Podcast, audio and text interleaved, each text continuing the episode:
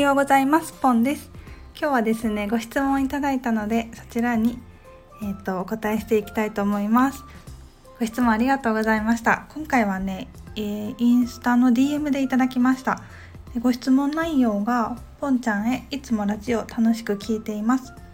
朝5時に起きられる理由の回で夜には8時に夜20時にはお布団に行くと言っていて私もそうしたいなって思ってるんですけどバイトがあって21時に帰ってきてそこからお風呂を待つと22時になってしまいます。そんな生活でもポンちゃんみたいな生活できますか？っていう風にご質問いただきました。ありがとうございます。うんうん。え第56回の回でお話ししていることですね。それを聞いてくださってそう当時はねあの毎日20時台にお布団に入って21時台に眠眠りについてで朝の、まあ、5時とか6時台に自然と目覚めるで朝にあのお勉強とか、うん、情報発信 SNS をしたりしてますっていう風に言ってたんですよね。で結論から言いますと実はやめたんですよこの早寝早起き生活。そう当時はすごくいい感じで続けられてたんですけどうーん何ですかね。なんか秋に入ってからかな。秋に入ってからすごいあ眠れるようになってあの朝起きれなくなったんですよね。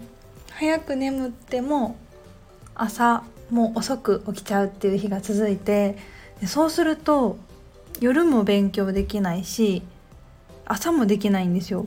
でねめっちゃ自分で召しちゃうんですよね。あ今日もできひんかった。やろうと思ってた課題できひんかったとか。あインスタ更新したいと思ってたのにできひんかった。あダメやなって。毎日毎日こんな風にちょっとずつ攻めてて。それがね積み重なるとめっちゃしんどいんですよ。でもちょっとこれはあの方針を変えようと思って、まあ、日々実験なので。最近はねちょっと方針を変えていて。うんと夜は、えー、私はね水土日がお休みなんですねなので水土日がお休みで休前日火曜日と金曜日はの夜はあのこういった課題とかお勉強とかうんと SNS 発信とかをしてするしてもいい日って決めたんですよ。そう。でまあこれは自分がやりたいっていうのが前提ですね。しなければいけないじゃなくてやりたいっていう気持ちが前提にあることなのでそのやりたいっていう気持ちを思いっきし優先してあげてで最近は普通に夜のね8時かなとかもお勉強とか SNS 発信してるんですよね。そうそう。でまあやっぱり原則としては18時以降は副交感神経の時間帯だからゆったり過ごすのが好ましい自律神経に沿った生活っていう意味ではそれが好ましいそれはもちろん原則なんですけどまあなんか一回それも試してみてで自分には今の自分にはどれが合うかなっていう風に実験してみるといいと思います。うん、ねバイトがある中で頑張って帰ってきて9時になってでお風呂入って10時になってそれはね仕方ないじゃないですか。バイトもしたいことだろうし。うんうん。だからまあその日に応じてっていう感じですかね。バイトがある日は、まあ、遅くなっても別に責めなくていいです。うん。まあ、こんな日もあるよねって。だってバイトもしたいんだもん。そうそう。だからまあその日はその日。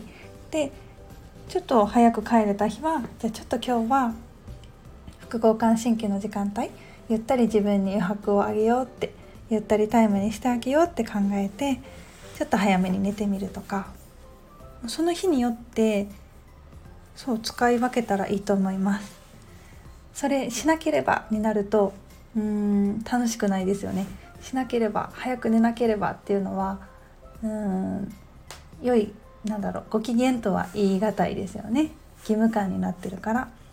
そうだから自分が気分よくいられる選択をその時その時でしたらいいと思います私はえーと、次の日が仕事っていう日、うん、の平日月曜と木曜ですね月曜と木曜は仕事から帰ってきてで次の日も仕事だからその日はねそういうお勉強とか SNS 発信はせずにうんとゆったり過ごすっていう風にしてます。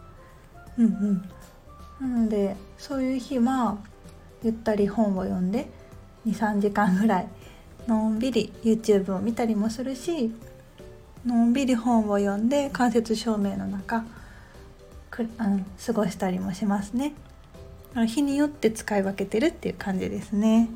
なんか日々実験なのでその時その時季節によっても違うだろうし女性だったらねホルモンの関係によっても違うだろうし、うん、自分の心と体に聞いてあげて今日はどんな風に過ごしたら心地よくいられるかなって聞いてあげると答えが出てくると思います。ではではありがとうございました。